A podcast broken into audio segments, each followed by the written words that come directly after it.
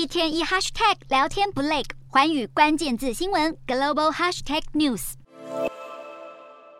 白宫在十二号发布了总统拜登就任后第一份国家安全战略，其中重点描写了与中国的竞争。这份长达四十八页的新国安战略用词不使用中国，而是以中华人民共和国称呼中方。苏利文表示，这是要表达美方是在跟北京当局竞争，而非中国人民。新战略也谈到，即便是在乌俄战争的背景下，中国对于全球秩序而言，依然是最严重的挑战。新战略也花了整段篇幅谈论台海局势，强调台海的和平稳定对区域跟全球安全繁荣至关重要，也是美国长期利益所在。文件还提到，遏制俄罗斯以及美方持续寻求与印太跟欧洲地区深化联盟，在气候、能源安全、疫情跟非核扩散等共同挑战上寻求合作。